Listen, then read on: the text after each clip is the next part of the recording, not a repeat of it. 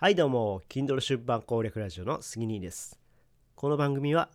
1年間のスパルタ無料メール講座、生き早メルマガの提供でお送りします。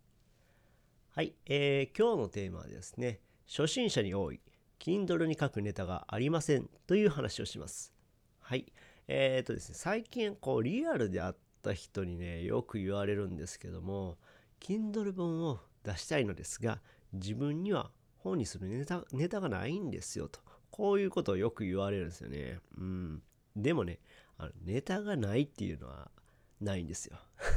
ありえません。はい。まあなぜならですね、まああなたの生きた歴史自体がネタなんですよね。うん。だから、まあ若い人でもね、二十歳ぐらいの人でも20年生きてるわけですし、まあ30年、40年、50年生きてたらね、必ず何かのネタはあります。それをね、あの浅いところでこう見ているからネタがないって思うんですけども、まあ、もっと深いところで、見る、まあ、深掘りしてでさらにま誰かの役にと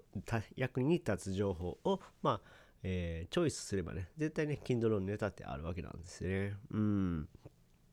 まあ例えばですね、まあ、この前僕はねレンタルスペース運営のミツさんミツ社長のですね、えーオンラインサロンの、まあ、オフ会みたいな感じでレンタルスペースの見学会に行ったんですよね。うん。まあ僕自身、僕自身はまだね、レンタルスペースまだ運営してないんですけども、えーそういったね、えーオフ会というか、えーリアルで会う場がありました。で、その中でもね、同じようなことを聞かれたんですよね。うん。で、例えばですね、そのレンタルスペースももう何十店舗も運営されてて、えーインテリアのコーディネーターをされている人が、いや、ネタがないんですよ。って言われてたんですけど、ネタがないことないですよね。もうすでにね、えレンタルスペースと、あとインテリアコーディネーター、これ2つ掛け合わせたね、これだけでも本ができるわけなんですね。まあ、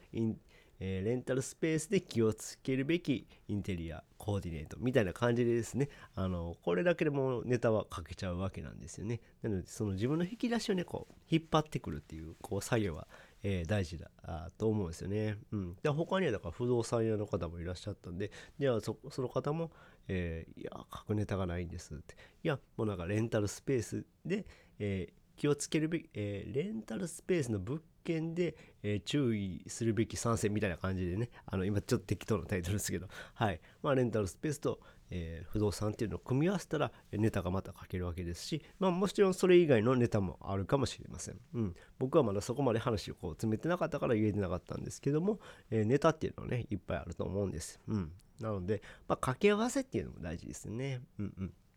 なのでですね、まあ、Kindle 本に書くネタがないっていうことはないのででね、ぜひね、こう迷ってる方は、もう一度ね、自分の人生とかね、こう、人生って深いな。まあ自分の人生をこう見つめ直して、あこんなことがあったねっていうのを、まあ、書き出してもいいかもしれないですね。ノートに書き出すとかね、うん、メモ帳に書き出すとかしてみたら、ネタっていうのね、必ず見つかるんでね、はい。あのそこら辺は気にせずにやっていきましょうということで、えー今回はですね、初心者に多い Kindle に書くネタがありませんという話をしました。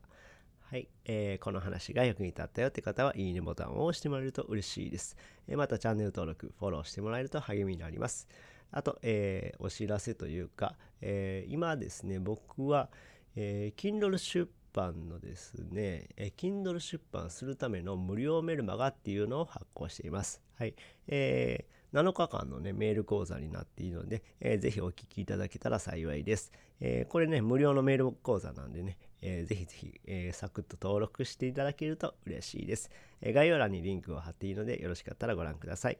えー最後までお聞きいただきありがとうございました。それではまた。バイバイ。